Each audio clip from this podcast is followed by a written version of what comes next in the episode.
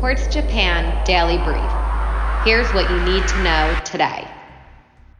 Joe Biden doubled down on the hasty U.S. withdrawal from Afghanistan. The U.S. president blamed Afghan leaders for the current chaos. Meanwhile, a ceasefire deal with the Taliban reportedly collapsed when Afghan President Ashraf Ghani fled. The chaos extends far beyond Kabul. Italy and Germany are among the countries working to evacuate citizens and Afghan support staff as the EU braces for an influx of refugees. The coming months look especially grim for Afghan women. Haiti's prime minister pledged more aid.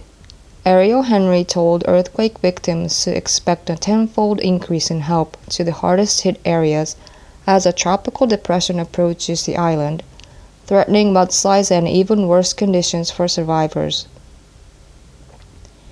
China's legislature will review a new data privacy law. The National People's Congress will be in session August 17th to 20th, and tech has taken notice. Ride sharing app Didi announced an update designed to meet new regulations. In China, reportedly took a stake and board seat at ByteDance earlier this year.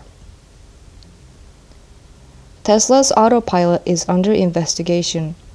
The U.S. National Highway Traffic Safety Administration is looking into crashes in which Tesla's cars collided with first responder vehicles with flashing lights. Blue Origin is suing NASA. Jeff Bezos' space company is escalating claims that NASA's process for choosing a partner for a lunar landing project was unfair.